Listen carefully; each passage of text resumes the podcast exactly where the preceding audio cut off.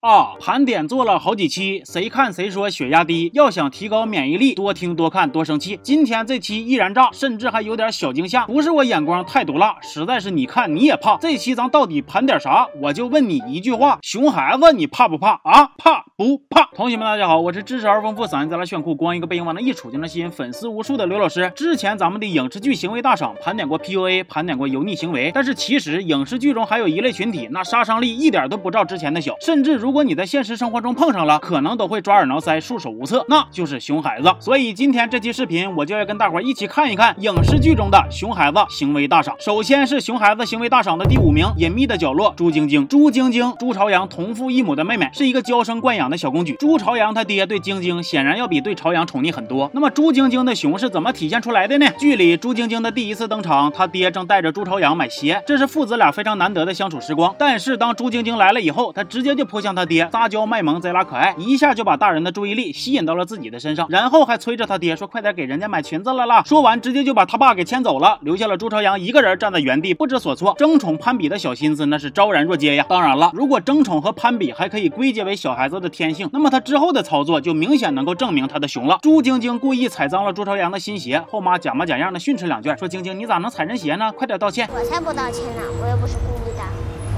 人家又不像你，天天有新鞋穿。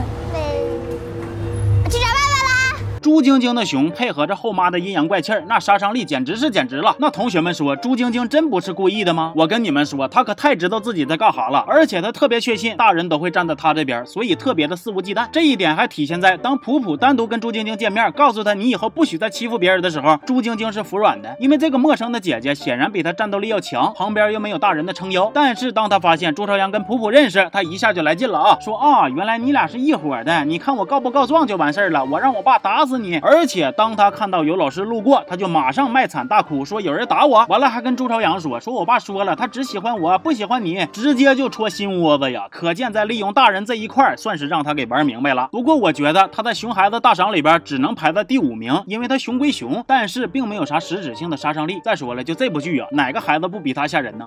熊孩子行为大赏第四名，笑林小子小皮。笑林小子又叫旋风小子，这部电影呢，绝对可以称得上是童年经典了。我当然不否认郝邵文把这个小皮这个角色塑造的古灵精怪，并不招人讨厌。但是今天咱们主要是讨论这个行为啊，小皮的行为举动，那真是皮卡丘骑着皮皮虾，穿着皮鞋踩了西瓜皮呀，皮翻了呀！同学们，一会儿设身处地的代入一下，假如你们的身边有这样式的熊孩子，你会咋样？首先，咱们瞅瞅他的日常啊，那真是街头一霸呀，看到漂亮小姑娘都直接上嘴儿。怎么说呢？我要是跟他太较真儿吧，我都能猜着弹幕里边指定会有人说这是小孩子呀，小孩皮一点不是很正常吗？小孩之间闹着玩不是很正常吗？没必要上纲上线吧？那大伙再瞅瞅这一段，他跟他哥的这几轮切磋。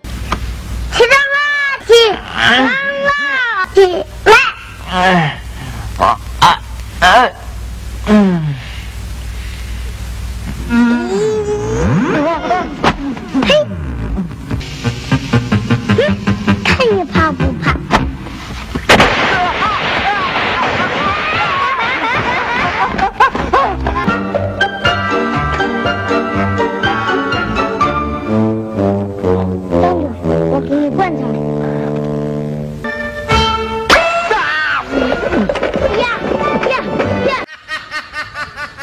家伙，这下手真是稳准狠呐，招招致命啊！有容嬷嬷当年折磨紫薇的风采了。知道的这是你 gay gay，不知道的还以为这是钟馗抓鬼呢。就有一说一，排除掉这部电影当年给大家带去的欢乐，单纯看这种行为的话，确实是熊的非同凡响了。熊孩子行为大涨第三名，乡村爱情皮质高。其实咱们前头说的第五名朱晶晶，至少在大人的面前那是乖巧可爱，但是咱们皮质高可不一样啊，他的熊是众生平等、一视同仁的熊，大人小孩全部放过。皮质高作为相爱宇宙中第一批出生的少年派英雄，多少都继承了点老年派英雄他姥爷谢广坤的整活能力。人如其姓，打小就皮，像是因为调皮捣蛋差点从窗户掉下去这种行为呢，我都不多提了。他还有老多性格方面的熊了，比如当皮质高跟其他几个少年派的英雄汇聚一堂的时候，他就特别会。里挑外撅的整恶作剧。母亲在这个亲子的关系中起到了最重要的一个。你为什么推那小女孩？她扒拉我。她 怎么回事？你给我说，是不是你捣的鬼？完了，学校里边有一个姓白的老师，本来谢兰就怀疑这个白老师跟皮长山有点啥事儿，结果你妈在家给你做好吃的了啊？你想你妈不？不，我不要妈妈，我要阿姨。哄堂大笑了呀，家人们。后来长大点上学了，皮志高也不好好念书，动不动就跟老师抬杠。成绩倒是很稳定，一直倒数第一。泊川瓜洲这首诗谁写的？王安石。那方正问你，你怎么一会儿李白一会儿杜甫的？你干嘛呀？我逗他。你。同学们瞅瞅他被训斥时候的表情啊，哎，还笑么呲咧的呢。而且皮志高从小到大还总喜欢欺负身边的同龄人，就比如谢飞机。再加上皮志高面对大人的训斥，那可是一点都不往心里去呀，根本都管不住啊。就像这种小男孩啊，大伙搁生活里边绝对多多少少都见过，就是那种上课薅女生辫子，下课用猴皮筋砸邻居家玻璃，在家霍霍他妈的化妆品，过年上你家串门霍霍你家手办，而且蒸不熟煮不烂，不怕打不怕骂，属于典型的猫不搭理狗不待见的熊孩子，拱火性极强啊。建议目前有出家规划的朋友们入手。熊孩子行为大赏第二名，《武林外传》莫小贝。作为衡山派掌门兼五岳盟主，赤焰狂魔莫小贝虽然心肠肯定不坏，但是他的某些行为，属实是可以称得上是标标准准的熊孩子了。甚至他都得到了老白的亲口盖章。这熊孩子还你，要杀要剐随你便。莫小贝因为父母双亡，哥哥也无了，所以只能跟着横空出世的嫂子佟湘玉一起生活。佟湘玉对他那是天地可见、日月可表的掏心窝子呀。那小贝平时淘点作点，其实也无伤大雅。小孩嘛，贪玩不服管，不爱念书也正常。但是当他那个熊劲一上来，一般人那真是扛不住啊。就比如小贝贪玩夜不归宿，后来好不容易回家了，佟湘玉就挺庆幸的，寻思孩子没事就好啊。完了还好声好气的劝小贝啊。嗯，你是个聪明娃。今天你烦死了，烦死了！每次就知道说这么两句话，能不能换点新鲜的？幸亏我哥死得早，否则迟早被你活活烦死。打，朝这打，打。雄起其他的哥哥姐姐，那也是毫不含糊。你打过那么多人，有一个真正练过武功的没有？我跟子越那么多年，连个功名都没约出来。你身为一个大厨。连个鸡蛋都炒不熟，真羞！走南闯北那么多年，谁认识你？谁搭理你呀？我身为掌柜的，一点主见都没有，整天就知道对呀，对呀。再这么下去，这店还怎么开呀？闪开！要去哪儿？要去哪儿？浪迹天涯。哎哎哎！哎呀，这还觉得有点燃，是怎么回事呢？还有一集是老白带着小贝出门逃难，结果生生让小贝给作崩溃了。咋回事呢？老白身上的盘缠三天就让小贝给败光了，在外头看见啥都想要，不给他买就坐地下打滚哭，整的官兵还以为老白是拐卖孩子的。最可气的是，昨天在六里桥偷人糖葫芦吃，让人家发现了，管我要钱，我哪有钱呢？让人家把我暴揍一顿。你还学会偷东西了？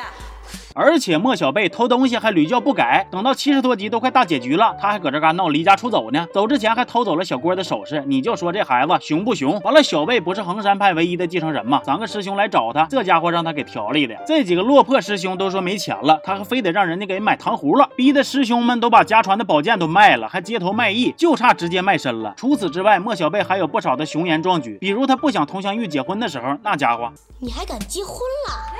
我咋不能结啊？谁同意了？谁允许了？谁批准了？我俩结婚，凭啥你批准呢？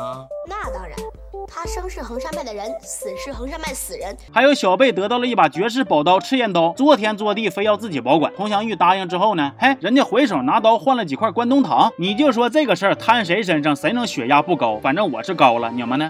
那好，接下来终于到了今天的熊孩子行为大赏的第一名，电影《我的姐姐安子恒》。虽然说在电影的后期，安子恒变得异常乖巧，甚至都乖巧的有点吓人了，但是前期他熊起来那真是好有一比呀！就好比想吃块豆腐，但是掉光了牙；就快丰收的瓜田里边全都是茶，麻辣小龙虾没有辣和麻，丝袜奶茶里边只有丝袜没有茶，那真是让人又憋屈又恨，气得直咬牙，只想让他快点给爷爬。说女主安然有一个非常不幸的原生家庭，父母。患有严重的精神疾病，重男轻女。安子恒是他弟弟，大概五六岁吧。爹妈所有的重心和爱都放在了弟弟的身上。之后因为一场车祸，安然父母双亡，亲戚朋友全都道德绑架，逼着安然养这个根本没有感情的弟弟。本来这种设定就够闹心了哈，咱们再看看这个弟弟是怎么犯熊的呢？干嘛呀？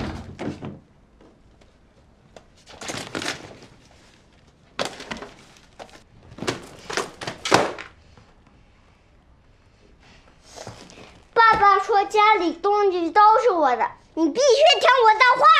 安然瞅他这一出，那气不过呀，就把房产证给掏出来了。这上面写的是我的名字好吗？安然，这个房子是我的，我想卖就卖，我不想卖我就不卖，这是我的，知道吗？当然，这些操作都只是开胃菜。晚上，安然准备睡觉，发现熊孩子把饭菜都整个扣在床上了，整得安然大半夜蹲在厕所里边洗床单。第二天一早，安子恒就把他给叫醒，说饿了，然后又开始了新一天的元气满满的作妖。我想吃肉包子，我想吃肉包子，没有肉包子，妈妈会做。你到底吃不吃？我想吃肉包子，我想吃肉包子，我要吃肉包子。